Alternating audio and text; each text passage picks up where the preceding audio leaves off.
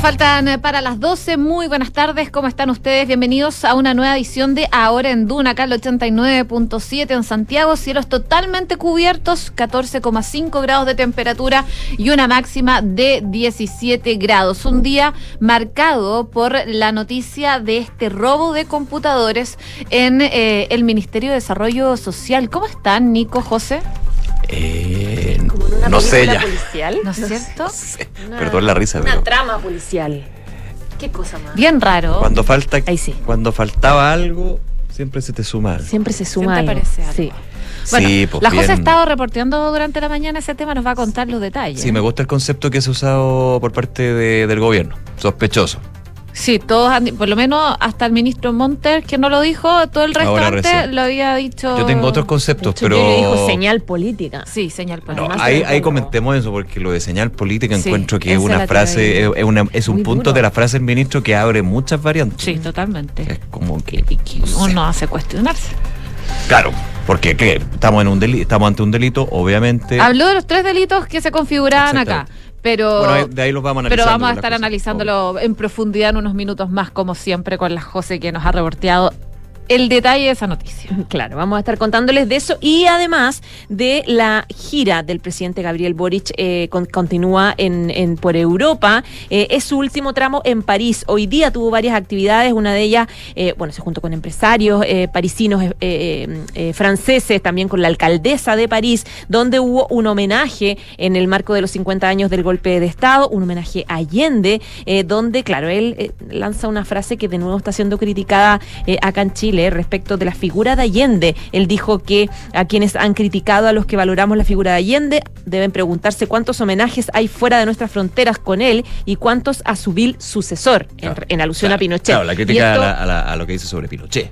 Claro, en, en- en relación a eh, lo vil de su sucesor. Eh, esto es lo que precisamente ya está generando de nuevo resquemores acá en Chile, a propósito también del contexto de que fue muy criticado por este eh, galardón que le entregó al ex juez Baltasar Garzón y, y esta sensación de, de sectores de la derecha de que él ha marcado un poco mucho en los temas que dividen el, el concepto de la, de la conmemoración de los 50 años. En otros temas del país vamos a estar revisando lo que pasa con, con algo que es bueno tenerlo ahí en consideración, a los virus respiratorios. Fíjense que eh, los casos detectados han caído por sexta semana, la ocupación de camas críticas SUS y pediátricas ha caído un 62%. Es una buena noticia, pero hay que seguir eh, actualizando y monitoreando esto porque ya con el regreso a clase hay Sacaron algunas... las vacaciones de invierno. Sí, pues hay algunas voces que dicen, ojo, cuidado, porque el propio la propia ministra de Sa- de Salud, Jimena Aguilera, dijo, ojo, que aquí pueden haber eh, problemas, especialmente con la influenza. Así que es un tema que está ahí bien presente. Además, eh, comentábamos ayer que el Colegio de Profesores reafirmó un paro nacional de 24 horas el 26 con otras etapas que se van a dando en otros periodos. Se habla de un paro ascendente. Desde el Ministerio de Educación se ha dicho que el paro es legítimo, pero que la prioridad tiene que ser la reactivación educativa. Y en el ámbito internacional, eh, bueno, pendientes a las reacciones que ha dejado eh, lo que decía la José, esta gira que ha tenido el presidente Gabriel Boric en Europa, porque ahora Ucrania le agradeció al mandatario nacional eh, que condenara esta agresión imperial rusa, como le llaman. Y también vamos a estar eh, contándoles que Estados Unidos está asegurando que va a seguir trabajando para que eh, un soldado que cruzó la frontera con Corea del Norte vuelva a salvo. Están haciendo hartas gestiones ahí que no haya mayores inconvenientes en ese caso en particular. Y en el ámbito económico, el tráfico aéreo de pasajeros, ¿saben cuánto subió? Un 24% en el primer semestre. Mira, ya se va por lo menos normalizando post pandemia, que fue una época bien, bien dura, bueno, para muchos sectores, pero también claro. para, para el ámbito aéreo. Y tenemos pregunta del día. Tenemos pregunta del día, yo creo que tiene que ver con el tema del día. La bancada de la UDI pide al presidente Gabriel Boric la renuncia del ministro Giorgio Jackson tras el robo de computadores. ¿Qué te parece? Te dejamos eh, tres alternativas. De... ¿Qué pasó? Perdón, se me cayó el ¿Qué quiere computador. opinar? ¿Está Se me cayó. Sí, Quiere votar también el Nick. Está muy Quiero votar, pero Las iba a votar y no pude. Las alternativas son debería renunciar, no debería hacerlo o no lo sé. Empieza a votar desde ahora en nuestras redes sociales en arroba eh, Radio Duna en Twitter.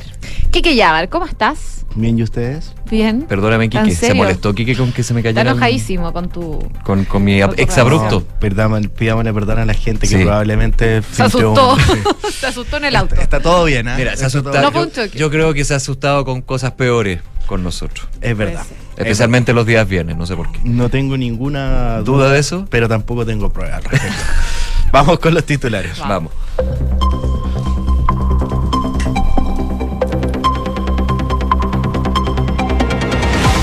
23 notebooks y una caja de seguridad fueron sustraídos durante la medianoche en el Ministerio de Desarrollo Social. La Fiscalía ya realiza las primeras diligencias en las inmediaciones del Ministerio. En las primeras indagatorias se constató que estarían involucradas tres personas y una cuarta que se habría hecho pasar por el ministro de la cartera, Giorgio Jackson. Nos parece sospechoso que ocurran hechos de esta naturaleza, señaló el ministro de Desarrollo Social, Giorgio Jackson, tras el robo a su ministerio. El jefe de la cartera acusó una señal política a los hechos y descartó la pérdida de información relativa al caso que involucra eventuales irregularidades en los convenios suscritos entre el ministerio y algunas fundaciones privadas. La ministra vocera de Gobierno, Camila Vallejo, aseguró que el robo a las dependencias del Ministerio de Desarrollo Social no es un robo común y las circunstancias en las que ocurren no son normales. La ministra aseguró que hay que determinar cuáles fueron las circunstancias que permitieron este robo y al mismo tiempo permitir que las investigaciones en curso puedan seguir su rumbo. El subsecretario de Prevención del Delito, Eduardo Vergara, señaló que hay un trabajo aeroterrestre y también de información que se está levantando respecto a las comunicaciones.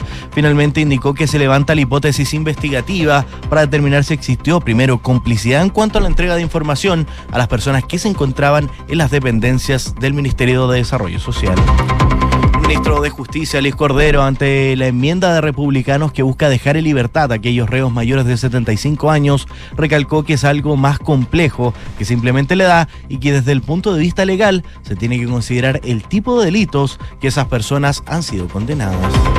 En el marco de su visita a Francia, el presidente Gabriel Boric participó en la conmemoración de los 50 años del golpe junto a exiliados políticos chilenos y la alcaldesa de París, Anne Hidalgo. Estas fueron las palabras para recibir una placa en la Plaza Salvador Allende. Y desde este jueves 20 de julio el Poder Judicial habilitó el servicio web Trámite Fácil para que representantes de niñas, niños y adolescentes tengan una forma expedita de solicitar el pago de deudas de pensión de alimentos mediante el retiro de recursos de los fondos de pensiones. La plataforma es parte de la implementación de la Ley 21.484 sobre responsabilidad parental y pago efectivo de pensión de alimentos. Finalmente, para el día 10 de agosto se desarrollará en el Juzgado de Garantía de Antofagasta una audiencia que será clave en el caso convenios, donde se discutirá la exclusión de Revolución Democrática. De acuerdo a la Fiscalía, se busca indagar los posibles delitos de tráfico de influencia del partido político, malversación de caudales públicos y fraude al fisco. La Policía de Investigaciones se encuentra allanando el edificio de la Administración Regional de los Lagos en medio de la indagatoria que desarrolla el Ministerio Público por el traspaso de recursos públicos desde el GORE a fundaciones. En concreto, el procedimiento tiene como objetivo requisar información y aparatos en la investigación que lidera el fiscal Marcos Muñoz. La Fiscalía de la Justicia de Estados Unidos investiga al expresidente Donald Trump por sus intentos de anular las elecciones del año 2020. El fiscal del caso, Jack Smith, aseguró que Trump está siendo investigado por consideración de defraudar a los Estados Unidos, la privación de los derechos en virtud de la ley y la manipulación de testigos junto a obstrucción de un procedimiento oficial para violar derechos civiles en el asalto al Capitolio. En una tercera noche consecutiva, Rusia atacó el puerto de Odessa, al sur de Ucrania, con un total de 19 misiles cruceros dirigidos contra puertos, muelles y viviendas y empresas, según informó la Fuerza Aérea Ucraniana, el Kremlin. Luego de unos últimos meses complicados, el exjugador e histórico técnico nacional José Sulantain falleció a la edad de 83 años. Así lo informó su familia en las últimas horas. Muchas gracias, Quique. Gracias a ustedes. Nos vemos.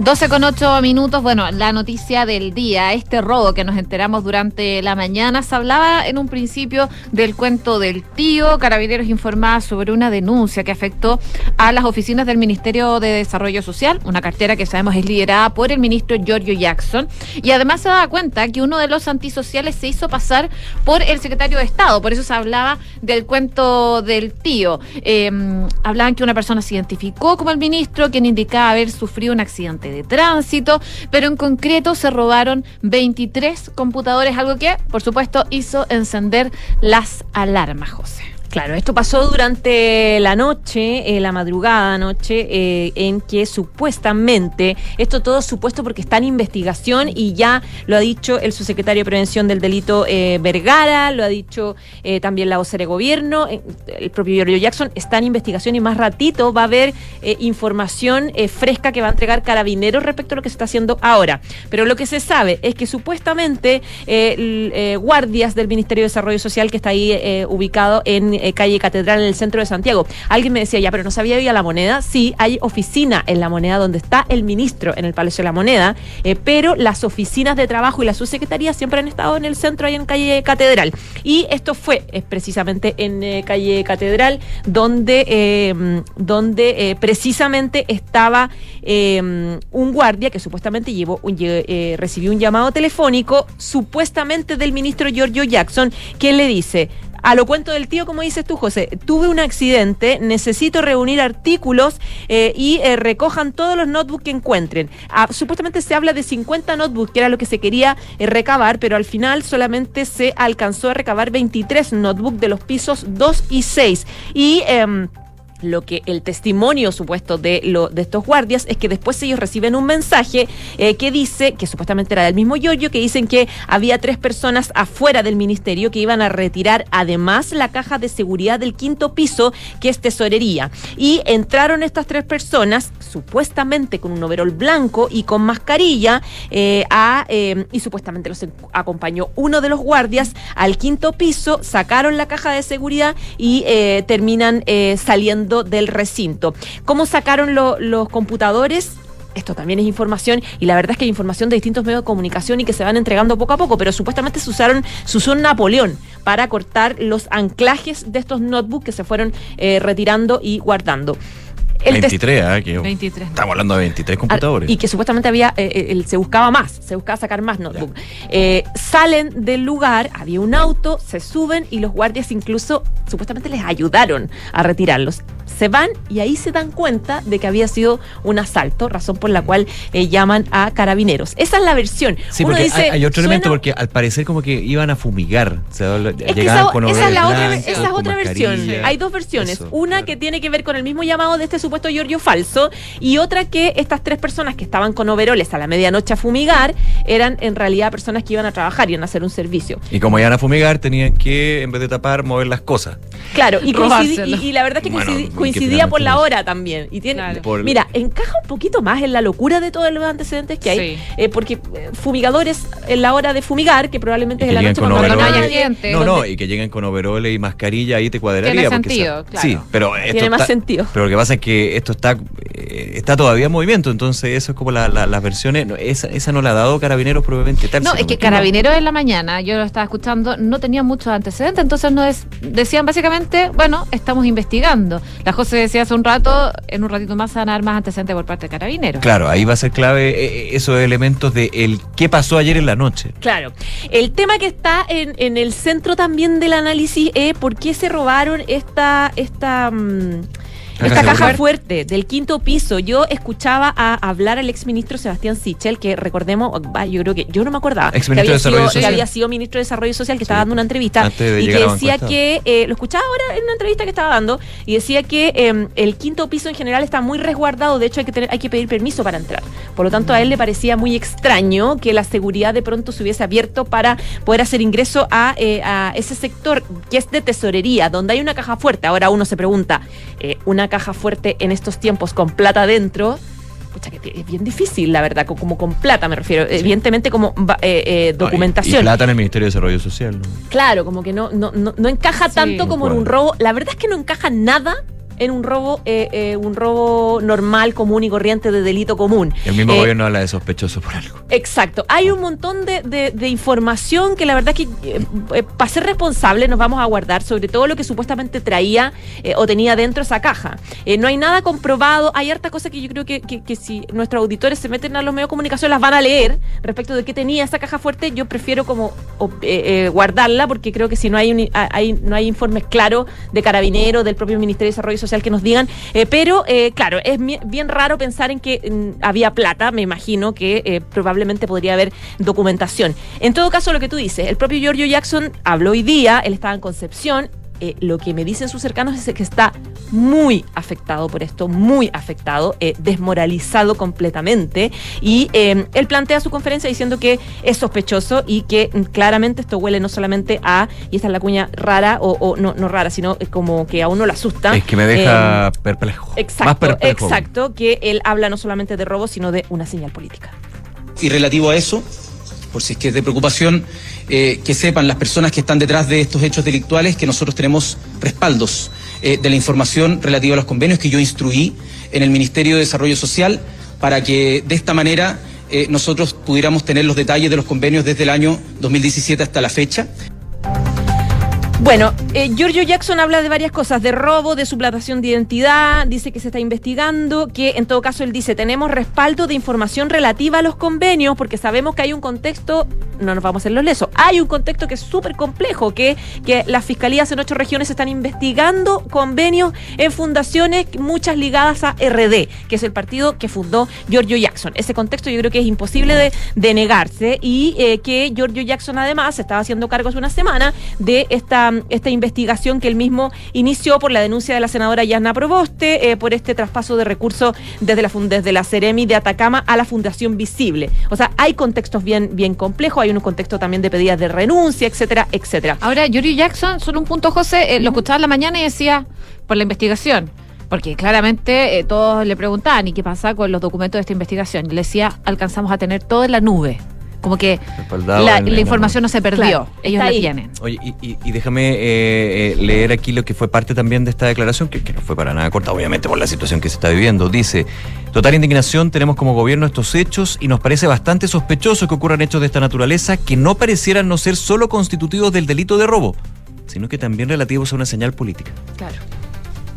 Porque podría haber quedado hasta constitutivos de delito de robo. robo, pero toma y agrega lo que es lo de la señal política, entendiendo que, se esto... hace cargo esca- de, de todo, Sí. de lo que todos estamos pensando, como si entran, es que es de perogrullo pensarlo, o sea, Sí. no, ¿Pero a qué se El refiere? contexto. Ministerio de Desarrollo Social, Pero ¿qué piensas hay, tú? hay lo que me falta, ¿a qué se refiere el con señal política? En términos de aterrizar. Sí, obviamente, bueno, todo lo que se está dando con respecto al caso convenio, Ministerio de Desarrollo Social, ¿para qué decir? Claro, pero señal política, ahí hay una frase del, del ministro que, que- que igual sigue retumbando. Claro. Dale. Oye, habló del tema el subsecretario de Prevención del Delito, eh, que dice que habló durante toda la mañana con Giorgio Jackson, un poco para, para eh, ver esto que les decía, que se está recabando la información y que en poquitas horas va a haber otra conferencia de prensa dándonos más información de este tema.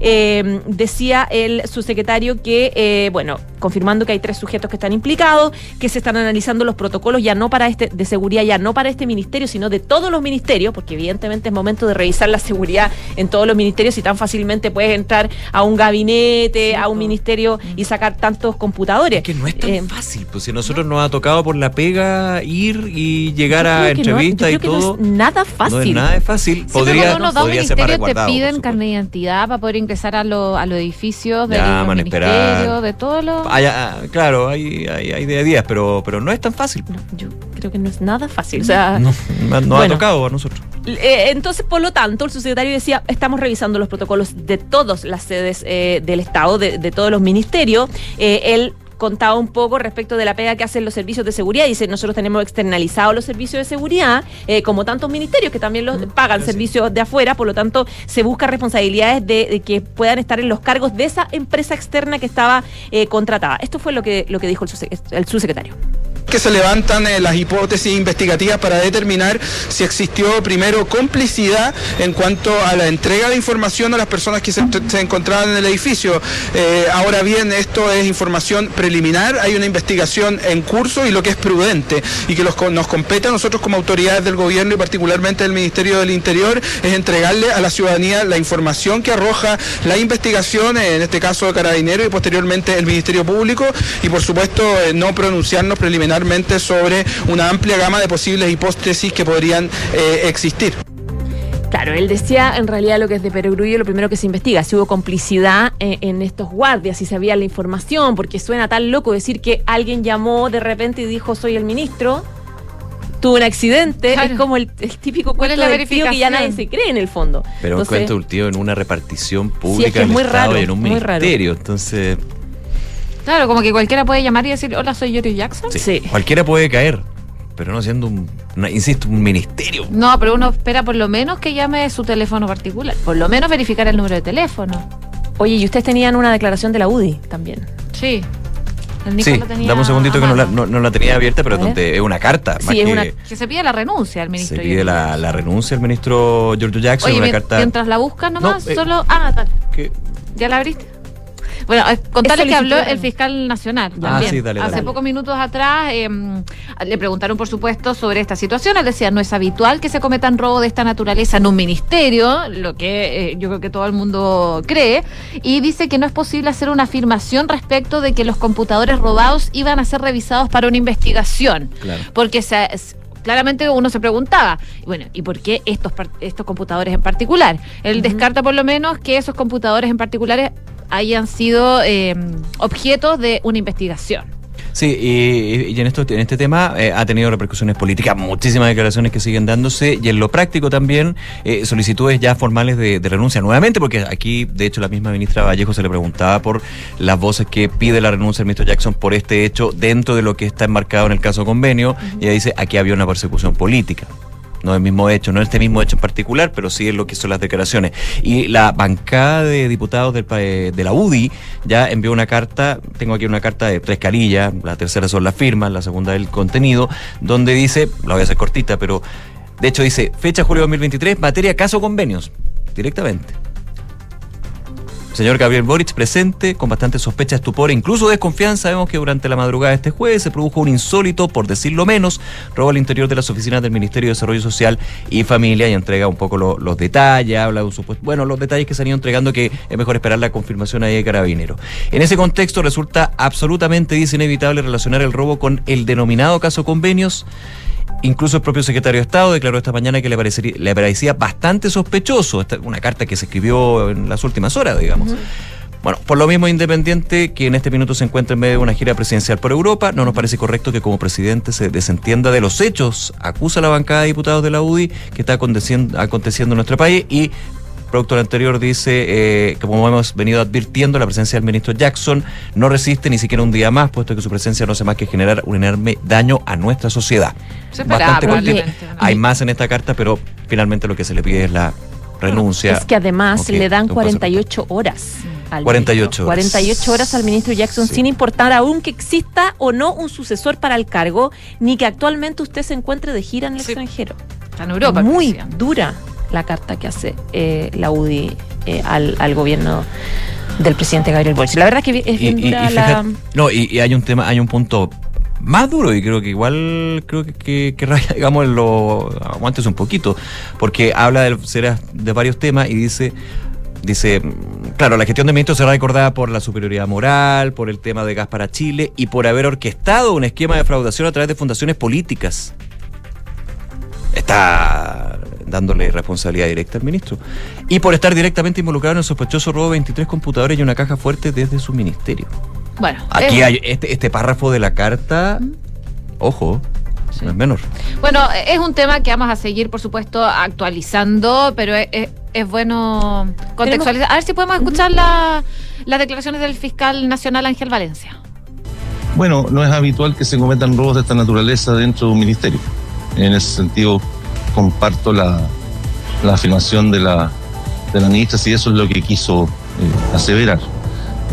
Y respecto a la naturaleza, las motivaciones, el modus operandi, quienes intervinieron, es un asunto que lo tendrá que establecer eh, la Fiscalía junto con la policía una vez que se hayan agotado las diligencias respecto a las motivaciones de quienes cometieron ese robo. La verdad es que de momento solo, pueden, solo caben especulaciones.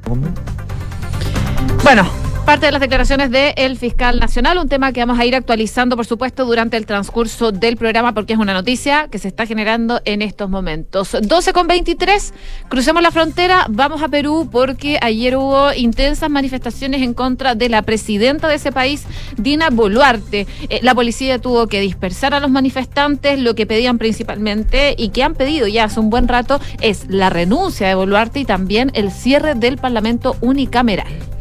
Sí, eh, Perú viene hace rato con una crisis bien profunda desde, desde diciembre, de, verdad, la- desde la caída del presidente Pedro Castillo. Ayer hubo una manifestación bien importante a nivel nacional, se sumaron 64 provincias eh, con el concepto de la toma de Lima, que se tradujo en varias manifestaciones, algunas pacíficas y otras no tanto, en bloqueo, en marchas de, como les digo, en varias provincias, en varias regiones. La mayoría fueron eh, pacíficas y fueron organizadas por los partidos políticos de izquierda, por organizaciones sociales, por sindicatos de estudiantes, por eh, sindicatos de trabajadores, por estudiantes, por activistas, eh, por las centrales unitarias de, trabajadores. Eh, fueron al Parlamento y fueron a la sede de gobierno y, claro, ahí se produjeron varios enfrentamientos en algunas ciudades con bombas lacrimógenas, con la labor de la policía, que ya sabemos que está bien cuestionada por los episodios de violencia que se calificó como excesiva en el mes de diciembre y, y en el verano, eh, en medio de esta crisis social.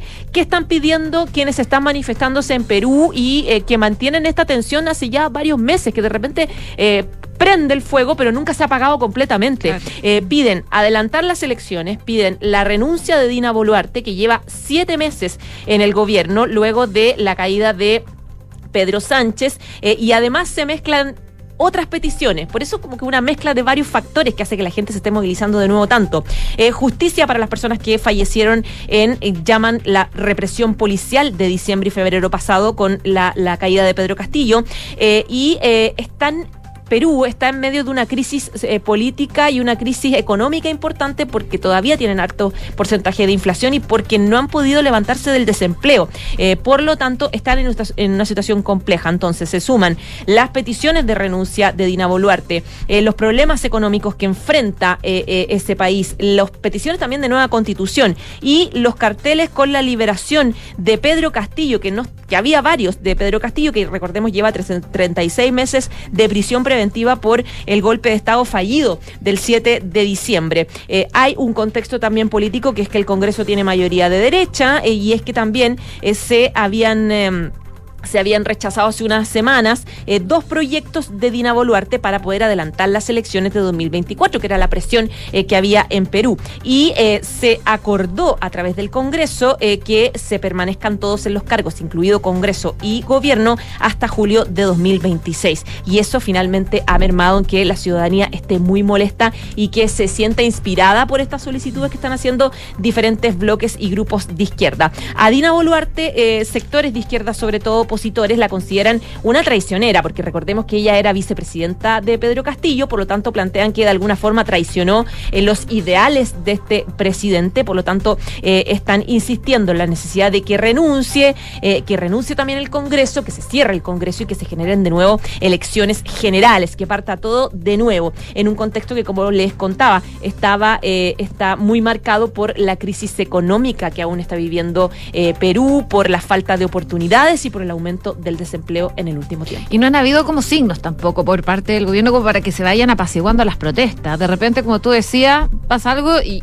y surgen de nuevo estas manifestaciones que en un momento fueron súper violentas. Claro, exactamente. Y que de alguna forma eh, eh, eh, se centran todo en la figura de Dina Boluarte, porque a, a Dina Boluarte, primero, sectores la critican por, eh, como ellos dicen, haber traicionado la idea de los ideales de Pedro Castilla, pero además la responsabilizan por las violaciones a los derechos humanos cometidas eh, durante las manifestaciones, algo que en todo caso organismos internacionales también han acreditado como reales. Entonces creen que ella tiene que pagar, tiene que pagar penalmente por, por, por, por desarrollarse este tipo de cosas. Entonces hay muchos puntos que se van juntando y que han generado que finalmente esté organizada. Esta, esta, mm, esta marcha de ayer, que dejó la escoba, estaba programada hace rato, hace tres semanas, que estaba convocada para el 19. Por lo tanto, van a seguir convocándose de aquí en adelante para seguir presionando al gobierno. Ya, pues atento entonces a lo que vaya pasando en Perú, que esto está lejos de acabar. Muchas gracias, José. Gracias, Ya, José. pues, chao, chao. 12 con eh, 27 minutos, por supuesto, tenemos pregunta del día, queremos que con nosotros y tiene que ver con el tema del día, que dice así. En la bancada de la UDI le está pidiendo al presidente Gabriel Boric la renuncia del ministro Giorgio Jackson tras este robo de computadores en el Ministerio de Desarrollo Social, un tema que les estamos comentando en profundidad hace unos minutos atrás. ¿Qué te parece? Tienen tres alternativas. ¿Debe renunciar el ministro Jackson?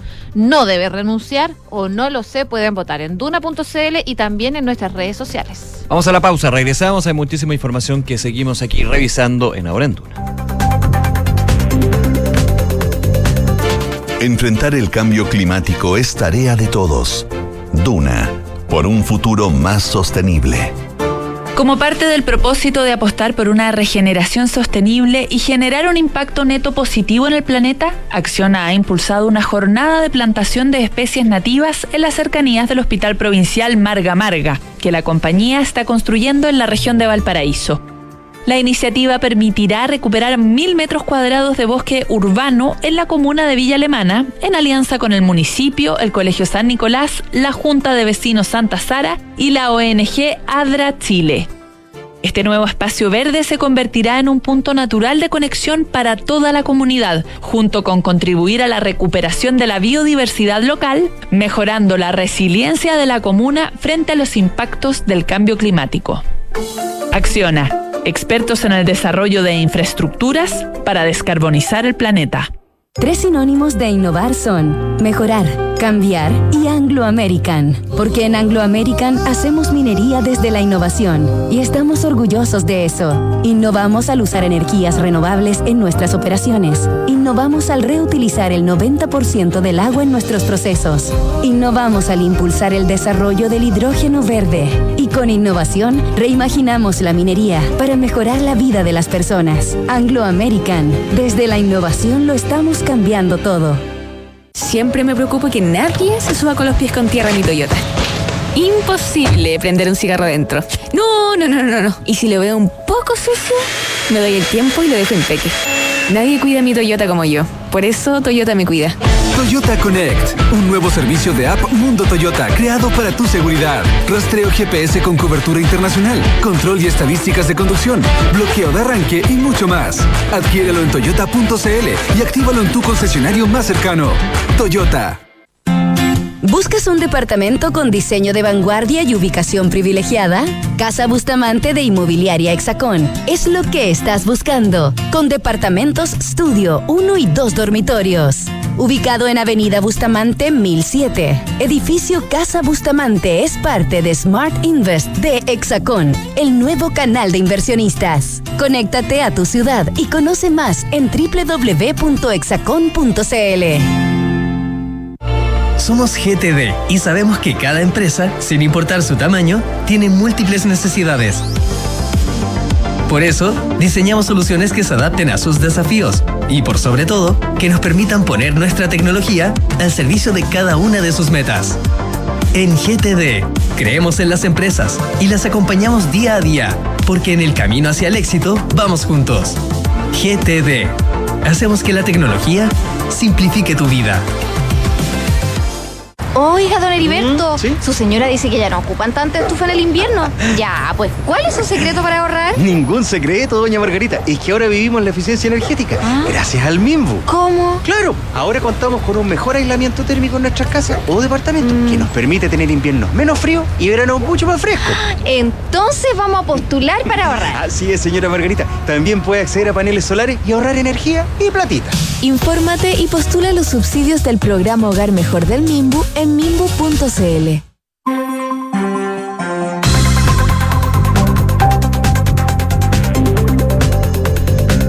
con eh, 32 minutos. Seguimos revisando informaciones, por supuesto, aquí en Ahora en Duna, el 89.7. En Santiago, hasta ahora 15,2 grados de temperatura y cielos cubiertos. Nos vamos a Europa porque el presidente Gabriel Boric está de gira y les cuento que la oficina presidencial de Ucrania celebró hoy día el discurso con el que el presidente Boric condenó la guerra de agresión imperial, dice, que sufre Ucrania, eh, pronunciado durante la reciente cumbre de Bruselas. De hecho, lo a principios de esta semana en la cumbre CELAC Unión Europea. Y lo que dijo el jefe adjunto de la oficina presidencial de Ucrania es que tiene toda la razón el presidente Boric y le damos las gracias por su posición abierta y sincera. Dicen que las palabras de Boric coinciden con uno de los mensajes claves que Ucrania intenta transmitir a sus amigos latinoamericanos. Rusia es un imperio que está colapsando e intenta sobrevivir mientras tanto lleva a cabo guerras de agresión contra sus vecinos, decía este asesor eh, del presidente presidente Volodymyr Zelensky, que recordó que Rusia ya invadió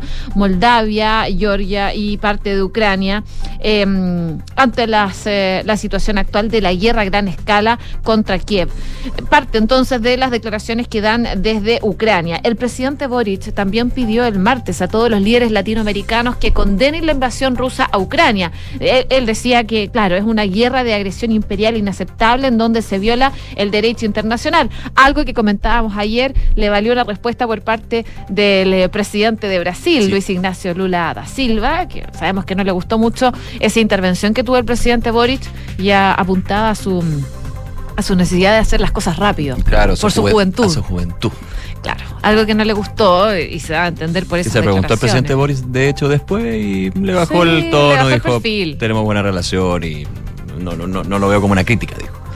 Bueno, en todo caso, el presidente Boris dice que hoy día es Ucrania, pero mañana podría ser cualquiera de nosotros en relación a esta condena que hizo de la guerra eh, entre Rusia y Ucrania, una situación, por supuesto, que se tomó parte de la gira del presidente Gabriel Boric, que actualmente está en Francia, y vamos a ver si eh, tomamos contacto después así para ver si da declaraciones respecto al tema del día que les comentábamos, este robo de computadores. Vamos a ver si eh, da declaraciones el presidente al respecto. Así es. Eh, 12 con 34, en otros temas del ámbito internacional, hablemos de Estados Unidos, pero en la frontera de Corea del Norte, una situación bien compleja que se ha ido confirmando en las últimas horas con respecto a un soldado norteamericano que habría cruzado voluntariamente sin autorización la línea de demarcación militar hacia Corea del Norte, entendiendo lo que puede llegar a significar eso al confirmarse y los eventuales efectos que puede tener. Es súper complicado. Eh, en una nota eh, confirmando lo ocurrido a la información que había entregado Europa Press hace algunas horas, uno de los portavoces del Departamento de Estado precisó justamente que esto fue eh, desarrollado por un militar estadounidense. La identidad del soldado King, como se ha dicho. Eh, ¿Como rey? ¿Un king? de hecho, King, sí, sí. Ah, sí. La entidad fue confirmada por, por su madre el miércoles que dijo encontrarse impactada después de ser notificada que su hijo había cruzado la frontera con Corea del Norte. Travis King es el nombre de este soldado norteamericano. Bueno, el portavoz, el portavoz del Departamento de Estados Unidos, Matthew Miller, aseguró que la administración Biden va a seguir trabajando para que el soldado Travis King, que cruzó la frontera con Corea del Norte, vuelva a salvo.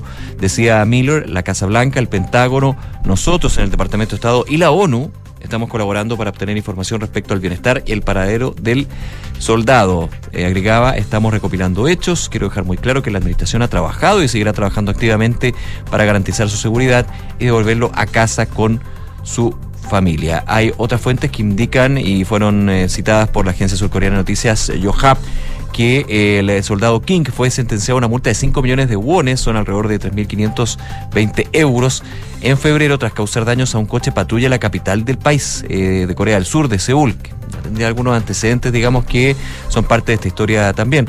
El hombre fue acusado de golpear en repetidas ocasiones la puerta de un vehículo durante un incidente en octubre de 2022. Eh, por otra parte, fuentes del Departamento de Defensa, eh, citadas por CNN, del Departamento de Defensa de Estados Unidos, por supuesto, indicaron que el detenido se enfrentará a medidas disciplinarias por parte del ejército y especificaron que se unió como civil a un tour turístico antes de regresar a Estados Unidos. Durante ese mismo tour cruzó sin permiso a territorio norcoreano. No lo habría hecho con el uniforme, entiende, con el uniforme de soldado de Estados Unidos, pero evidentemente la chapa está, digamos. Él es parte del ejército eh, este- de Estados Unidos. Así que atento ahí con esta historia que sigue dando vuelta y que obviamente es un elemento más de tensión para la relación entre el gigante del norte y Corea del Norte. Oye, y mm, comentábamos ayer también las olas de calor que se están viviendo en Europa y hay una preocupación por lo que se viene de ahora en adelante. Yo creo que muchos pensamos, bueno, si estas olas de calor se están registrando ahora, ¿qué se viene para unos años más?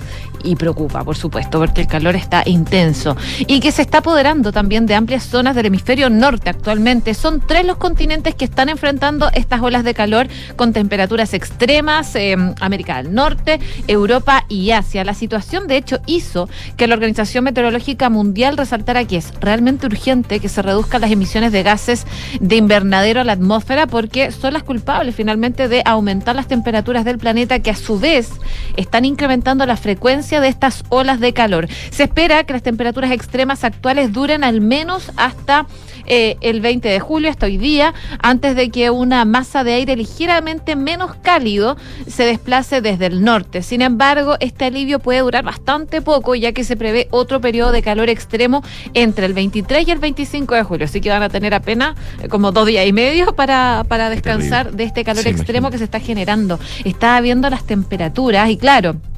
Ayer hablábamos de Italia, que está sumida en esta hora, ola de calor que supera los 40 grados, pero por ejemplo en Atenas se registraron pics de 45 grados Celsius y el gobierno anunció que los sitios arqueológicos, incluida la Acrópolis, eh, van a permanecer cerrados. En España también se encuentran en riesgo extremo de incendio debido a esta ola de calor que vive Europa y las temperaturas sofocantes también se mm, han llegado a China y Oriente Medio, donde el índice de calor ha alcanzado niveles que pone en peligro la vida. Y yo me preguntaba, ¿cuánto ha sido el pic acá en Chile? Y estaba revisando que Ah, tuvimos un pic de temperatura en el año 2017 en una ola de calor. Se alcanzaron temperaturas entre los 40 y los 44 grados entre las regiones del Maule y la región del Biobío. Yo pensaba que no habíamos superado los 42 grados, pero sí. Eh, Sí, pues llegamos algunos- los 44. aquí en la región metropolitana hay algunos puntos, San Felipe, Los Andes, donde siempre hay dos grados más. Sí. O dos grados en la, menos. en la metropolitana creo que eran como 41. Mira, acá está. Superaron el umbral de los 40 grados, 41,7 grados esa vez en San Felipe. En San Felipe, claro. San Felipe se vive con fuerza las Sí, me temperaturas. imagino. Entonces uno, Aquí en la región metropolitana. uno se pregunta qué nos espera para este verano. Sí, eso es lo que angustia, ¿eh? Eso es lo que angustia. Bueno, y ya tenemos la experiencia de los, los últimos años en realidad. Ahora hay que ver qué pasa con el niño. Mm, Vamos a Este ver. Niño, super niño, después aparecen los niños Después dijeron que su- el niño Godzilla como que ya fue. Sí, no, ahí, ahí me... Yo me perdí con yo- eso de yo- niño yo Godzilla, super niño, el niño. Yo reconozco, creo que el niño. me, reconozco que me pierdo. Bueno, 12 de la tarde con 40 minutos. Oye, vamos con noticias de la economía. Eh, y una de ellas... Aéreo.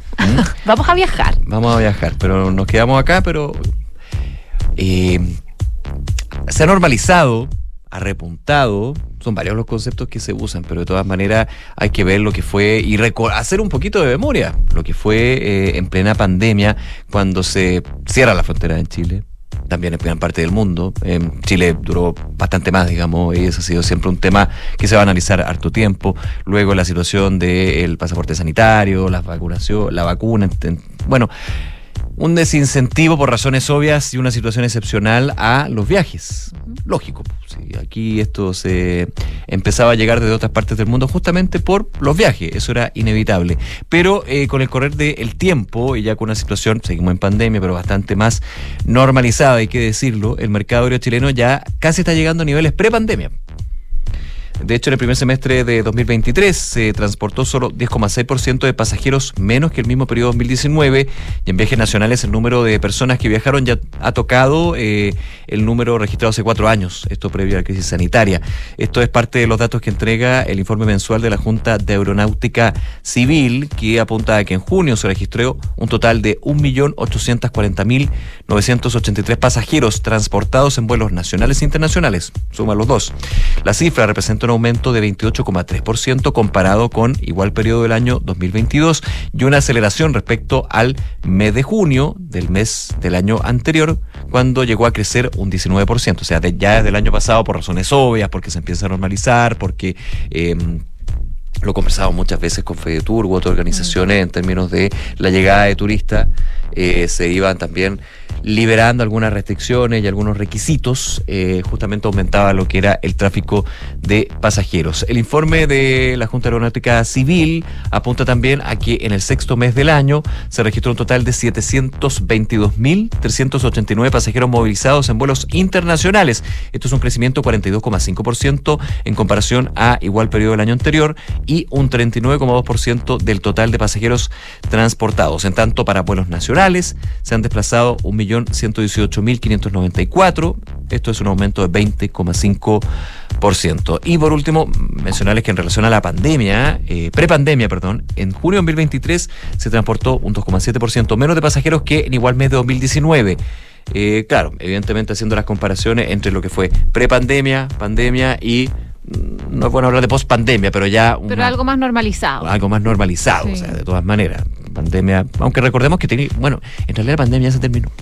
Sí, como Sí. tal, sí. Sí, pues, es que se me Pero sigue dando vueltas el virus, entonces. Sí, no, no, por como- eso. Es que tanta información que anda dando vuelta, verdad que ya hace un par de meses la OMS terminó con la emergencia sanitaria internacional. Es que yo sigo como con ese switch, me pido disculpas. sigo, sigo, sigo con, bueno, mascarilla y los colegios, pero no es por COVID-19, es por los virus en general. Sí. Y en las clínicas también. Y en las clínicas, sí, pues las clínicas también. Hoy día me tocó. Mascarilla, por favor. Sí, yo no Se se, me me había olvida. Yo no se lo olvida. A mí entregar la mascarilla de la mañana, cabros chicos, se me olvida. Qué mal. Oye, siguiendo con datos económicos, malas noticias. El último boletín estadístico de la Superintendencia de Insolvencia y Reemprendimiento informó eh, que las liquidaciones de empresas subieron 12% al comparar el primer semestre del 2023 con igual periodo del año anterior.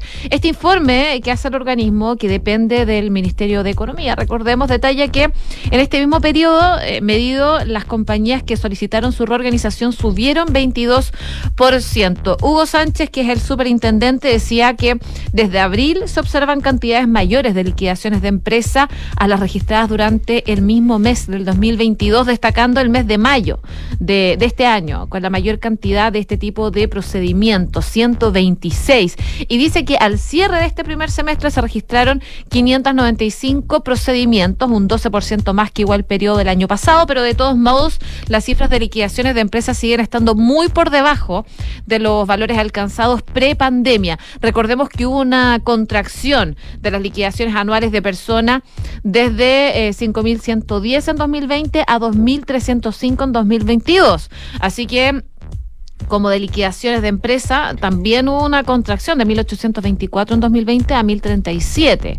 Eso es lo que destaca hoy día Pulso. Así que en ese contexto, si bien en las liquidaciones de empresas y de personas tenemos un escenario donde se está solicitando más procedimientos de este tipo, eh, a medida que van avanzando los meses, dice que no sería responsable aventurar proyecciones, más aún cuando, por ejemplo, al mirar los datos por tamaño de empresa, eh, hay casi un 40% de las solicitudes de liquidación que fueron efectuadas por personas naturales que emiten boleta de honorario. Parte entonces del detalle que habla em, desde eh, el Ministerio de Economía. Son casi 600 las empresas que quiebran, lamentablemente, y personas en reorganización por deuda, más que se triplican en el primer semestre del 2023. Y en datos económicos, contarles que a esta hora el dólar está subiendo nuevamente. Ayer terminó con una caída cercana a 9 pesos, cerró en 807 pesos, pero hoy está llegando a 800, hasta ahora, 810 pesos con 50 centavos, un avance de 0,43% con respecto al día de ayer. Y eh, el IPSA, que había estado subiendo, subiendo, subiendo, subiendo, subiendo, bueno, hoy día cae. 0,60%, pero igualmente está en los 6.281,41 puntos. 12 con 46 minutos. Y esa música, por supuesto, nos indica que tenemos que hablar de noticias del deporte. Lamentablemente son noticias no eh, buenas, claro. son Triste, pero tristes. recordando a un, a un grande. ¿Cómo está Francesca Ravizza? Muy bien, ¿y ustedes? Bien, todo bien. Sí, lamentable las noticias porque hoy día se supo la muerte de José Zulantay, el padre de la generación dorada, a los 83 años. Murió eh, ayer en la tarde, ya se había publicado en algunos medios que había preocupación por su estado de salud. Hay bastante desconocimiento de las razones y la causa de su muerte, pero lo que se sabe es que el año 2021 tuvo un infarto cerebrovascular y quedó delicado desde desde entonces. Creo que eh, Zulantay hay que dividirlo en dos fases para poder comprender eh, la importancia que él tuvo en, el desarrollo de, de la selección dorada. Primero como jugador, porque él fue un jugador bastante, bastante destacado, debutó a los 17 años en La Serena, a pesar de que él era oriundo de Coquimbo, hincha de Coquimbo también. Hay un Eh, reconocimiento ahí en redes de, de Coquimbo sí. Unido, de hecho. porque él, él era, él era eso, nunca se quiso ir de, de, de Coquimbo, vivió toda su vida allá. El año 58 disputó el segundo sudamericano en la historia que se hizo entre Santiago y en Valparaíso. Eh, marcó goles ante Argentina, marcó goles también ante Venezuela. Después el de- disputó la final de la Copa Chile, el 59 y el 60. En ambas ocasiones perdió con Santiago eh, Wanderers. Eh, estuvo en la prenómina del Mundial del 62 y finalmente eh, Fernando Riera no lo dejó en la nómina definitiva. Después jugó en O'Higgins, en Palestino, se fue a jugar a Centroamérica, jugó en El Salvador, jugó en Guatemala militó en Antofagasta Portuario y se retiró de jugador el año 73 en Coquimbo Unido. Y fue eh, en Coquimbo Unido donde él después comenzó su carrera como técnico, empezó como ayudante en Coquimbo Unido, luego lo hizo en, en La Serena. Y eh, en Coquimbo después dirigió entre los años 80 y 2010, obviamente separados en periodo, eh, en siete oportunidades. Y lo más destacado que consiguió como entrenador de Coquimbo fue el año 91, cuando con un Colo Colo campeón de la Copa Libertadores peleó por el, por el campeonato nacional. Eh, y eh, le, valió jugar al club, al- a, a, a Unido, jugar su única copa en la historia, el año 92.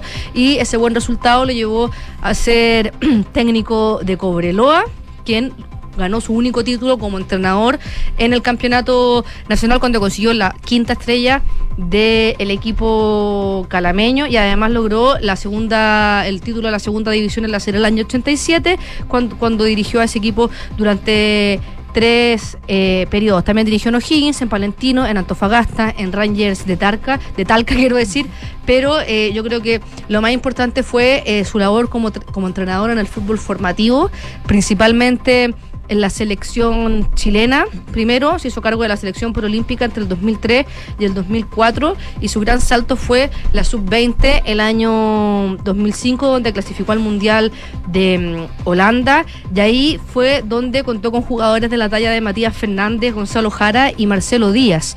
Y luego...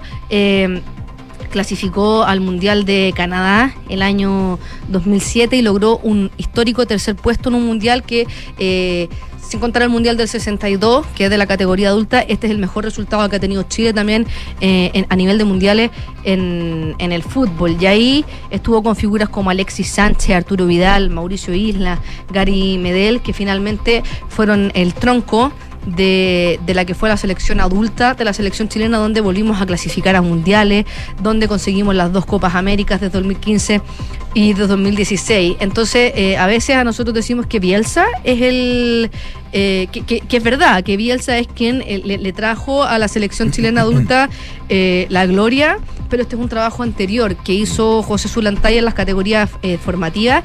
Y es importante también que el legado que deja José Zulantay y la importancia del fútbol formativo y todos los deportes formativos, porque un Arturo Vidal, un Alexis Sánchez, por muy talentosos que fueran, eh, es súper importante el, el- el primer técnico. El- Había que tomarlo. había que tomarlos, había que darle las herramientas para entender el fútbol, para comprender la importancia de estar en una, en una selección y, y creo que eh, en esta crisis del fútbol chileno que estamos viviendo no solamente a nivel de, de clubes, sino que también a nivel de selecciones, el gran problema que tenemos es que las selecciones juveniles con las selecciones adultas no conversan y, y si nosotros hacemos un recuento para los desde desde Bielsa en adelante, los entre- eh, el, el gran problema que tienen los entrenadores es que no hay una conversación entre el técnico de la selección principal con las selecciones inferiores, a pesar de que se ha tratado. Marcelo Bielsa lo hizo muy bien cuando tenía, cuando contrató a su, tenía como su staff de sparrings y finalmente eh, eso dio muy buen resultado. Claro, pero Bielsa tiene eso en la cabeza y de hecho lo hace con Uruguay. lo va a hacer con Uruguay, pero después con los, con los otros técnicos eh, se le exigía mucho resultado a, a los técnicos y se descuidaba la labor de, la, de, la formati- de, la- de las selecciones formativas y algo que Zulantay siempre criticó en vida cada vez que él tenía la oportunidad de hablar de la selección chilena, de hablar de su rol como técnico formador, hacía hincapié en la importancia que, que se tiene en las selecciones formativas. Yo creo que ese es como el gran legado que dejó José Zulantay, que lamentablemente no se pudo continuar cuando él dejó de ser eh, técnico, pero, pero él, se merece, él se merece un lugar en la historia de la gloria de la selección chilena, porque él fue básicamente quien descubrió a Alexis Sánchez, Arturo Vidal, a Mauricio Isla, a Mati Fernández, a Marcelo Díaz y, y a otros grandes jugadores también que a lo mejor eh, se quedaron en el camino en la, en la selección dorada. Hay, hay- hay otros jugadores que también fueron clave en la obtención de estos mundiales. Mira, sin ir más lejos, Christopher Toselli, que fue clave en estas selecciones sub-20. eh, me acuerdo, Esperanza de Tulón. Esperanza de Tulón. eh, esa, esa, esa selección también que yo creo que nos tenía a todos conectados en, Bien tempranito. súper, súper eh, eh, con, con lo que estaba haciendo esta selección. Y finalmente José Zulantay lo que consiguió es que nosotros como hinchas de la selección chilena nos volviéramos a encantar con una selección ganadora, porque eh, en ese periodo, el 2007 y el 2005, a la selección chilena le iba mal. Eh, a la selección adulta y nos aferramos un poco a la esperanza de que estos jóvenes iban a ser quienes nos iban a llevar a la gloria en 10 años más, 7 años más y finalmente eh, así fue. Así que una pena eh, la, la muerte de, de José Zulantay, pero tenemos que quedarnos con el gran recuerdo que nos dio a todos los chilenos alegrías en el fútbol y que seguramente van a quedar en la historia de nuestro deporte nacional. Sí, de hecho estaba leyendo que la NFP eh, etiquetó duelo Tres institucional. días. Sí, tres, días. de duelo. Tres días, eh, hay un comunicado apunta que se va a guardar los siguientes partidos de, de la fecha del torneo local se va a guardar un respetuoso minuto de silencio en su memoria, obvio, así debe ser. Además, las banderas de la sede de la NFP allá en Quilín van a estar a media asta por los próximos tres días, enviando el eh, mensaje de apoyo y cariño en sus familias la Asociación Nacional de Fútbol Profesional por la pérdida a los 82 años. ¿no? de José Solá. 83. 83, perdón. 83 años tenía. Hacen un recuerdo de su etapa como futbolista y también como seleccionado. Fue un gran, fue un gran goleador. Un Sí, porque a uno como que, claro, lo, lo ve, lo recuerda más como la última etapa. Sí, pues como técnico, pero de varios años, como técnico, pero también tuvo una importante y paso como jugador, lo que tú nos contaste. pues. Claro, que al final se nos olvida porque dejó de jugar el, sesen- el 73, 63, el lógico. 73, pero después nosotros lo vimos como, como técnico. Aparte, Solantay tiene frases muy buenas. Sí.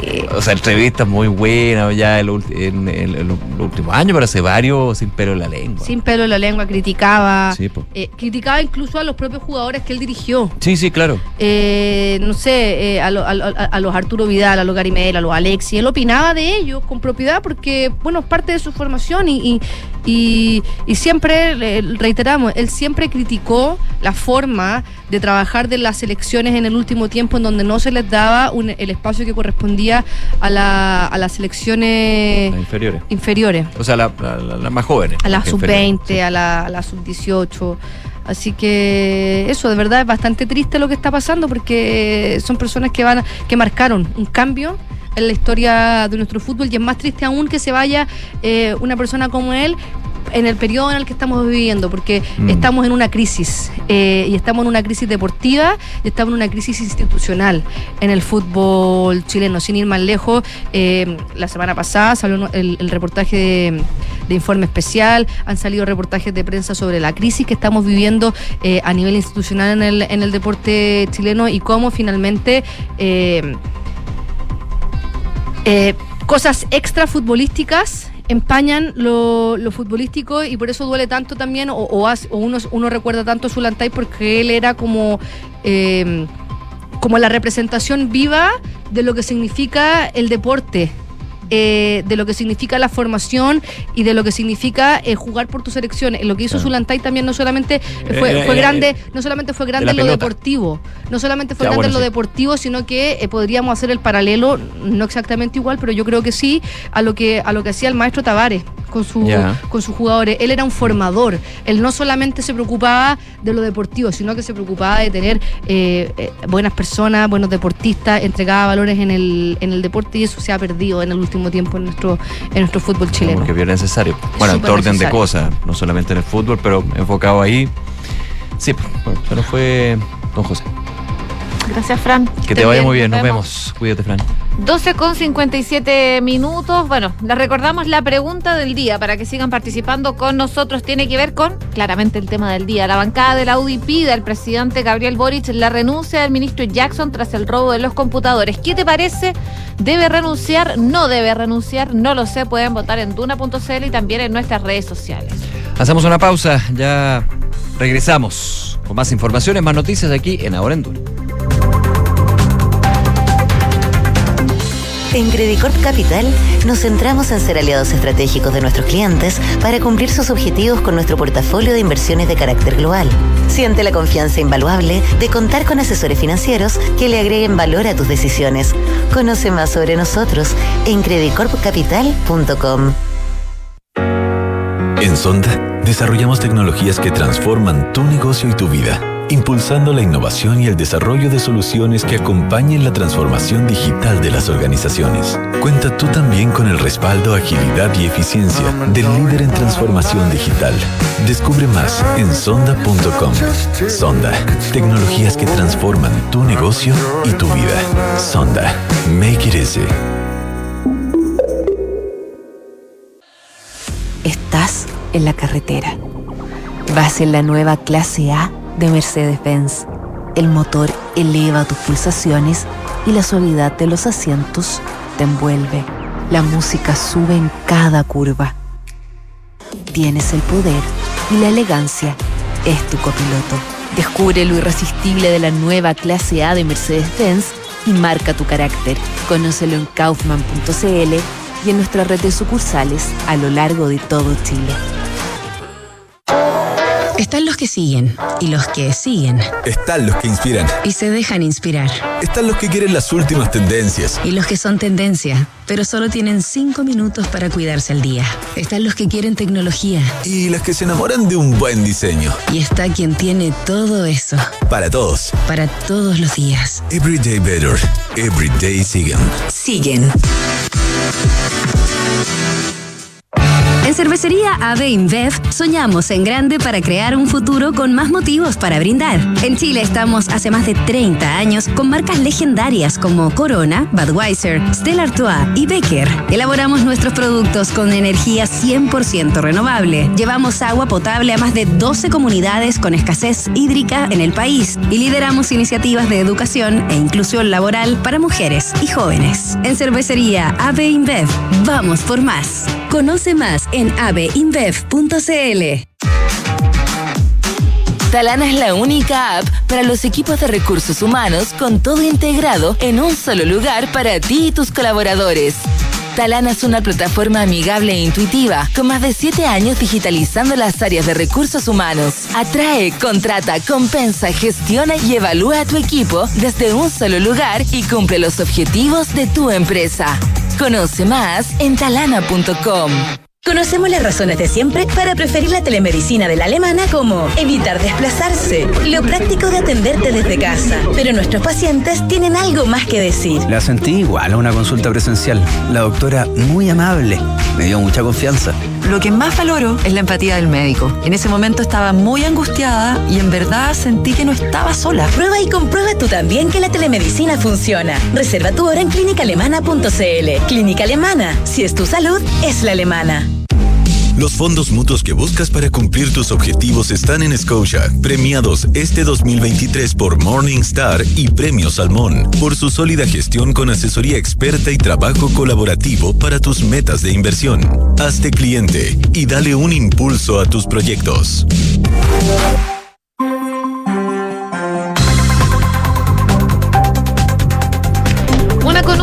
Seguimos revisando informaciones, por supuesto, muy pendientes a lo que fue este robo que se dio a conocer durante la mañana en el Ministerio de Desarrollo Social, en las oficinas de ese ministerio. Recordemos que personal del OS9 de Carabineros y la Bocar eh, durante la mañana se encontraban investigando este robo en las dependencias del ministerio ubicado en calle Catedral en el centro de Santiago. Esto ocurrió en la medianoche cuando los guardias de ese ministerio recibieron un llamado de una persona que se hacía pasar por el ministro de esa cartera. Estamos hablando de Giorgio Jackson y por eso en un principio se hablaba un poco del cuento del tío. El hombre le señaló que había tenido un accidente y que necesitaba reunir algunos artículos, por lo que le pidió a los guardias que recogieran todos los computadores y notebooks que se habían eh, generado entre el piso 2 y 6 del edificio. En concreto, se robaron 23 computadores del Ministerio de Desarrollo Social y una caja fuerte. Eso es parte de lo que se está investigando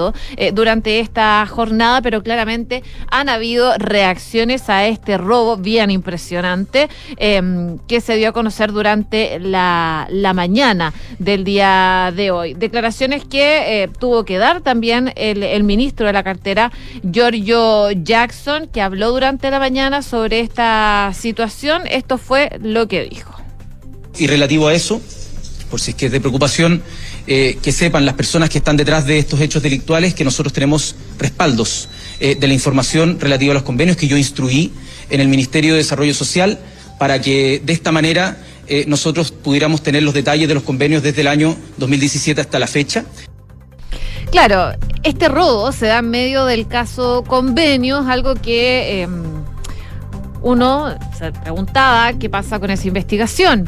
Si finalmente esos computadores tenían datos relevantes de esa investigación en particular. El ministro Giorgio Jackson decía, tenemos toda la investigación en la nube, así que en ese sentido no habría problema con eso. A esta hora está hablando el ministro subrogante del Interior, Manuel Monsalve, escuchemos lo que dice. Afortunadamente, eh, y eso habrá que verificarlo, la información inicial que tenemos es que, como ocurre en muchas instituciones hoy día, la información está respaldada, pero eso es algo que tiene que verificarse en el marco de la investigación.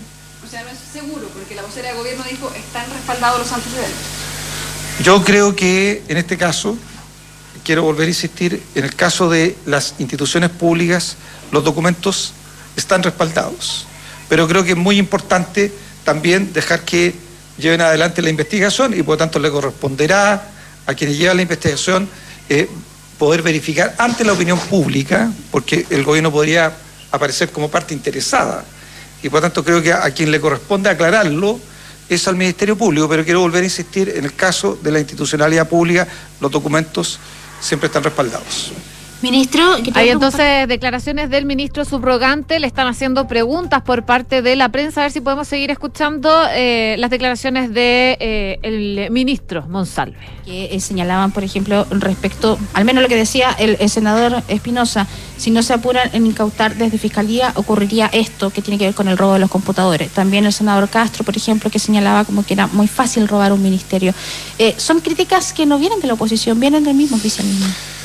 Sí, yo creo que los parlamentarios tienen derecho a tener una opinión y yo no voy a cuestionar ese, eh, ese derecho. Lo, lo que quiero volver a insistir, lo que espero que nos interese a todos, no es especular. Lo que nos interesa a todos es que los delitos se aclaren.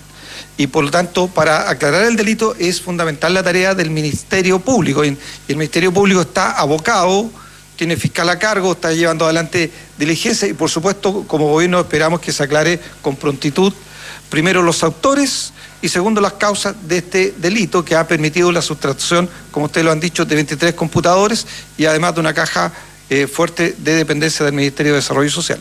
Ministro, sin duda hay una investigación en curso. A propósito, pero- bueno, del delito que mencionaba el eh, ministro subrogante de Interior, eh, habló el subsecretario de Prevención del Delito, Eduardo Vergara, porque han salido varias autoridades a hablar sobre este tema, y como no, si es eh, de gran relevancia. Y lo que decía Eduardo Vergara es que hay un trabajo eh, que se está haciendo de información que se está levantando respecto a las comunicaciones y la labor que el abocar de carabineros está llevando adelante en estos momentos y esperan, y dice, y tal como lo hemos demostrado en otras situaciones eh, de delitos y similares, em, tener resultados y poder durante el transcurso del día dar más detalles sobre esta situación. Claro, han salido a hablar hartas autoridades de gobierno y uno de los primeros, de hecho, fue el ministro Giorgio Jackson, porque es su cartera la que ha sido Sí, ahí aludida. pasaba las 10, 10 de la mañana. Sí, no, no, no, ah, fue como antes, media, como a las nueve nueve y media de la mañana. Eh, salió a hablar el ministro Giorgio Jackson por este robo. Él decía y apuntaba a una señal política, que fue algo eh, que a muchos nos llamó la Que atención. sigue retumbando. ah, Sí. Claro, habla de una situación sospechosa, sospechosa en términos de la forma, en términos de los antecedentes, no entra mucho en los antecedentes de lo que pasó, porque esto obviamente es parte de la investigación, lo hace también ahora el ministro subrogante del Interior. Pero sí destacaba los tres delitos que se están configurando. Claro, robo, eh, suplantación de identidad y Usurpación de nombre. usurpación de nombre. Claro, porque ahí confirma efectivamente esa información de que alguien llamó haciéndose pasar por él mismo, el ministro del Interior, Giorgio Jackson, hay otras hay otros elementos que han salido, digamos, en el reporteo de todos los medios en términos de que habrían llegado con overoles blancos y mascarillas simulando un servicio de Fumigación. fumigación y por eso se habrían sacado los computadores 23 más la caja fuerte. Hay de todo un poco, hay, hay muchos elementos, pero de todas maneras eh, eso se tiene que tener en consideración en la práctica porque desde el punto de vista de la investigación comienza, pero aquí hay una arista de la investigación probablemente tal, hay un robo, eso es evidente, o sea, está más claro que el agua, pero la situación es, es bien curiosa, curiosa porque todo se enmarca en un contexto que es ineludible. Convenio. habló también eh, la vocera de gobierno, Así es. Camila Vallejo. A ver, escuchemos sus declaraciones desde la moneda esta mañana. como gobierno los más interesados esto- que esto rápidamente se persiga, se establezcan las responsabilidades y se esclarezca cómo sucedió todos los hechos y las motivaciones evidentemente, porque no parece ser un robo común. Es muy extraño que se haya logrado llegar hasta las oficinas del Ministerio, del Ministro de Desarrollo Social para sustraer elementos, con el acompañamiento de personas que deberían haber resguardado la seguridad del recinto. Ya, ahí la vocera de gobierno que, claro, abordaba las dudas que han surgido en torno a este tema, este robo de 23 computadores y una caja fuerte desde el Ministerio de Desarrollo Social. Ella explicaba que sin lugar a dudas este hecho es, una, es de suma gravedad y como no, eh, que, se entra a las dependencias de un ministerio para sustraer estos computadores y otros elementos con esa facilidad es realmente impresionante. Y claro, con la información que, que dice tienen desde el gobierno, evidentemente esto no parece ser un robo común y por eso es importante que se investigue. De todas maneras, ella decía y acusaba que hay una persecución política en contra del ministro Giorgio Jackson, principalmente por el caso convenio y esto que se da a conocer el día de hoy y hay reacciones de la UDI.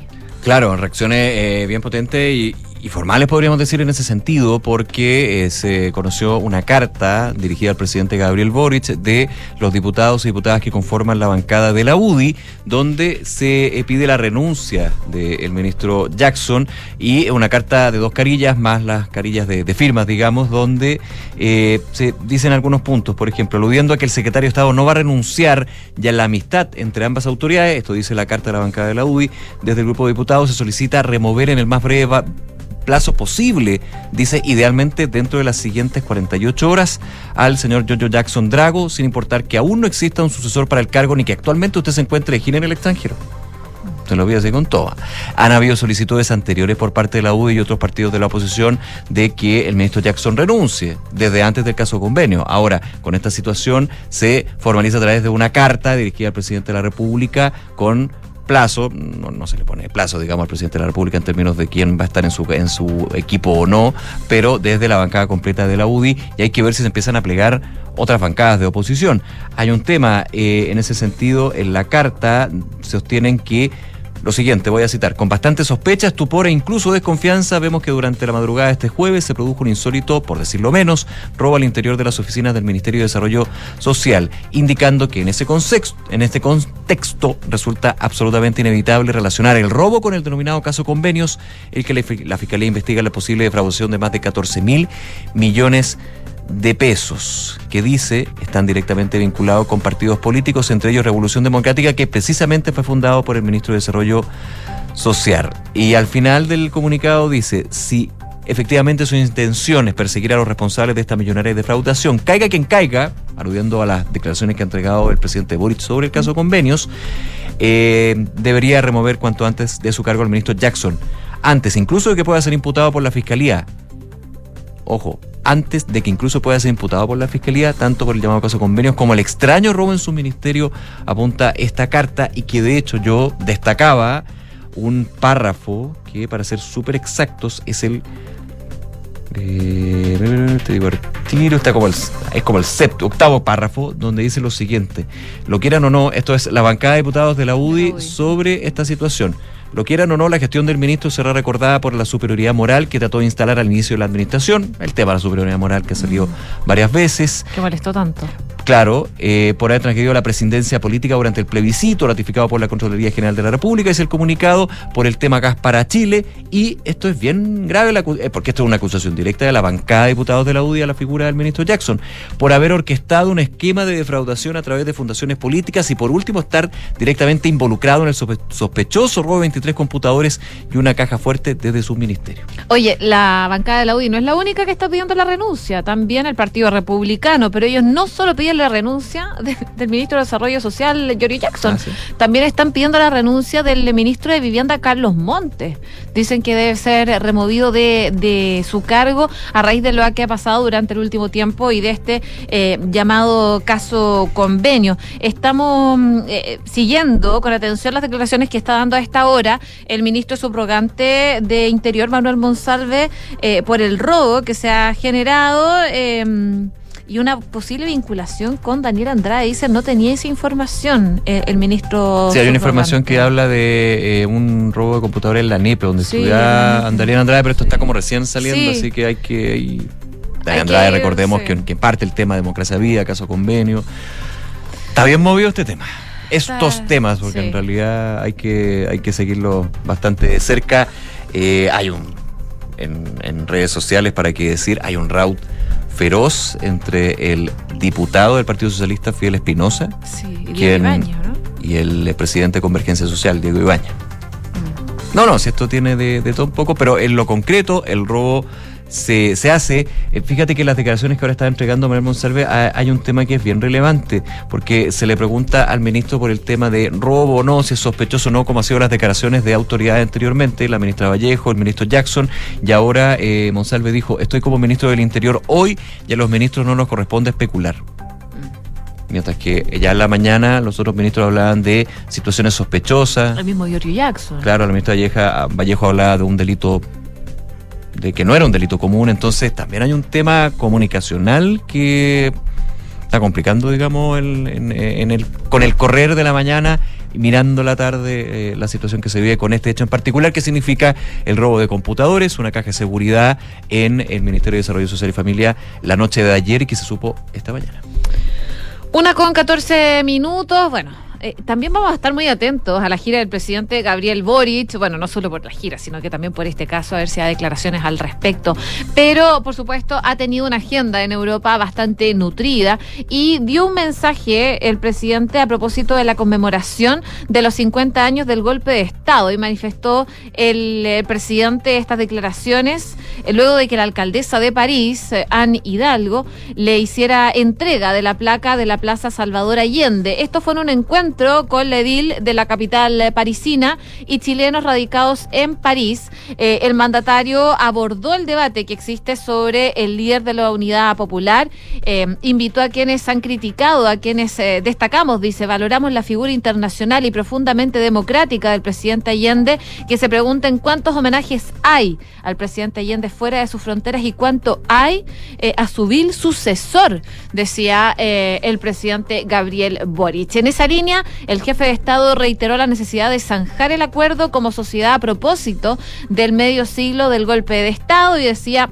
nuestro objetivo como gobierno es hacer de este aniversario, estos 50 años del quiebre de la democracia en Chile, un momento de encuentro entre los demócratas sin eh, verdades oficiales. El mandatario dice que acá no se trata de eso, sino que el compromiso eh, común, eh, los compromisos sencillos, pero que son importantes para lo que viene, porque la democracia tiene amenazas de diversos lados, decía. El presidente además señalaba que... mm, lo vemos en América Latina, lo vemos en Chile, lo vemos en el mundo y por eso poder decir juntos los demócratas chilenos que nada justifica quebrar la democracia y que nada justifica violar los derechos humanos en quienes piensan distinto debiera ser, creemos nosotros, dice, un mínimo al que espera que todos estén dispuestos a adherir, decía el presidente Gabriel Boric. eh, en estos momentos donde se encontraba en París y en donde tuvo esta reunión con la alcaldesa parisina. Sí, eh, una de la tarde con 16 minutos. Vamos con otras informaciones, ¿ah? porque ayer se reafirmaba el paro nacional del Colegio de Profesores para el 26 de julio. Eh, recordemos que uno de los elementos para justificar este paro por parte del gremio es considerar poco contundente la respuesta del Ministerio de Educación a su petitorio. Eh, hay declaraciones de la subsecretaria del ramo, Alejandra Arratia, quien apunta a que respecto a la movilización, ellos consideran que es legítimo si así su Asamblea Nacional lo ha manifestado. Sin embargo, ha subrayado que la prioridad del Ministerio de Educación es la reactivación educativa. Y en ese sentido han señalado al- al magisterio, al colegio de profesores, que es imperativo no perder ningún día más de clases. Decía la subsecretaria Arratia que es importante que se pueda mantener la vinculación educativa con los estudiantes de modo de ir recuperando aquellos aprendizajes que se vieron impactados por la pandemia. Sabemos lo que pasó, por ejemplo, con los resultados en el CIMSE, que es la foto más clara de esto. Y eh, avanzando de manera decidida en la educación que los niños, niñas y adolescentes del país merecen. Eh, la subsecretaria de Educación eh, apuntó a que se debe trabajar en dar prioridad a las preocupaciones del mundo docente, especialmente los temas que tienen que ver con mejoras en las condiciones laborales de los profesores y asistentes de la educación. Y en esa línea sostuvo que se ha ido avanzando decididamente en las demandas planteadas y que incluso se ha entregado al gremio una respuesta por escrito a los ocho puntos de su petitorio que se hizo llegar en el plazo acordado. Eso quiere decir el martes 18 de julio, que desde el Colegio de Profesores han considerado como insatisfactorio. Recordemos que el Colegio de Profesores el 26 de julio entonces va a tener un paro de 24 horas, con los efectos que significa, por supuesto, en términos de la situación de los colegios. Y eh, esto es un paro ascendente, ya que hay otras fechas donde se seguirían también con un paro de 48 horas y luego ya en agosto eh, ver cuáles son los pasos a seguir. Así que muy atentos a eso. Oye, y súper cortito, eh, actualizar lo que está pasando en materia sanitaria y un nuevo balance de la situación de los virus respiratorios en el país en el marco de esta campaña invierno y el brote por virus respiratorios, el sincicial que vimos se vio bien fuerte hace algunas semanas atrás. La jefa del Departamento de Redes Asistenciales decía que a esta fecha hay 1.245 camas críticas pediátricas habilitadas, lo que implica un aumento del 68,7% y la ocupación de las camas UCI pediátricas, decía, se cifra en un 62%, continuando así este descenso que se ha registrado en las últimas cinco semanas. Así que, eh, dentro de todo, buenas noticias. Esperemos que esto se mantenga así durante los próximos días. Una con 19 minutos, ya está con nosotros nuevamente Quique Yavar para hacer un resumen de las principales informaciones en los titulares. El subsecretario de Prevención del Delito, Eduardo Vergara, anunció que se aplicaron sanciones a la empresa a cargo de la seguridad del Ministerio de Desarrollo Social que sufrió el robo de 23 computadores y una caja fuerte. Una fiscalización de carabineros reveló que esta empresa tenía una deuda en la actualización de esa labor, según señaló el subsecretario. Está rayando lo absurdo, declaró la ministra vocera de gobierno, Camila Vallejo, luego de ser consultada por el requerimiento del Senado al Tribunal Constitucional para declarar la inconstitucionalidad de la Comisión de Desinformación. La ministra señaló que se trataría de un punto político, pero que no existen antecedentes para cuestionar la constitucionalidad de la comisión experta. Un nuevo robo ocurrió durante las últimas horas en la Academia Nacional de Estudios Políticos ANEPE, lugar que ha estado en la palestra durante los últimos días, ya que allí estudió, becado por el gobierno Daniel Andrade, fundador de la Fundación Democracia Viva. Según publica Bio Bio, el robo a las dependencias quedó al descubierto ayer, cuando se percataron que dos computadores portátiles habrían desaparecido, en específico el del jefe de tecnologías de interferencia, el capitán de la Armada Cristian Rosas, y el del jefe de vinculación con el medio, el general en retiro del ejército Cristian Chap- Cható. La CIP de Carabineros quedó investigando el hecho. Y a través de una carta, la bancada de diputados de la UDI solicitó al presidente Gabriel Boric remover al ministro de Desarrollo Social Giorgio Jackson de la cartera tras el robo que afectó a su ministerio. En la misiva, los parlamentarios opositores relacionan el robo con el caso Convenios y agregan que si la intención del mandatario es llegar a los responsables del caso caiga quien caiga, debería remover cuanto antes de su cargo al ministro Jackson. La ministra de Obras Públicas, Jessica López, afirmó que el sistema de concesiones a tres décadas de su implementación, si bien podría tener perfeccionamientos, es un mecanismo que está consolidado y que sigue siendo atractivo para la inversión extranjera. La titular de Obras Públicas indicó que hasta la fecha el sistema ha licitado obras por más de 28 mil millones de dólares y sobre el cobro a las autopistas, indicó que hay desafíos para modificar el sistema de cobros de tarifas sobre la función de la mala evaluación que existe por parte de la ciudadanía. La oficina presidencial de Ucrania agradeció el discurso con el que el presidente Boric condenó la guerra que sufre el país de Volodymyr Zelensky. El jefe adjunto de la oficina presidencial ucraniana, Igor Chovka, celebró las declaraciones, señalando que tiene toda la razón y les damos las gracias por su posición abierta y sincera. Según informó Pfizer, un fuerte tornado registrado las últimas horas en Carolina del Norte, Estados Unidos, generó consecuencias graves en una planta industrial de la farmacéutica. Según informó el laboratorio, la planta afectada, entre otras cosas, se producen anestesia y medicamentos de gran valor para la salud. Por eso hasta ahora todavía se evalúan las pérdidas millonarias que implicó el fenómeno climático, lo que podría incluso generar falta de estos insumos a mediano plazo. Gracias, Quique. Nos vemos. Una con eh, 22 minutos, les eh, revisamos principalmente lo que mm, quedó de la pregunta del día. Dice así, bancada de la UDI pide al presidente Boric la renuncia al ministro Jackson eh, tras el robo de computadores. ¿Qué te parece la- la el petitorio que está haciendo la UDI? ¿Debe renunciar el ministro? ¿No debe renunciar? No lo sé. A esta hora va ganando, debe renunciar con el 75% de los votos. Pueden seguir votando en duna.cl y también en nuestras redes sociales. Credit Corp Capital es un holding dedicado a la prestación de servicios financieros con presencia en Colombia, Chile, Perú, Estados Unidos y Panamá. Conoce más en creditcorpcapital.com.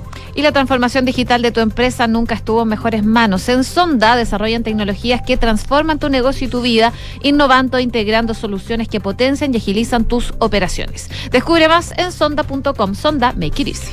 Terminamos este ahora en Duna, por supuesto agradeciéndoles su sintonía y recordándoles que todos nuestros contenidos están en duna.cl y que sigan con nosotros. Ya viene en segundos cartas notables con Bárbara Espejo y luego información privilegiada. Que esté muy bien. Buenas tardes.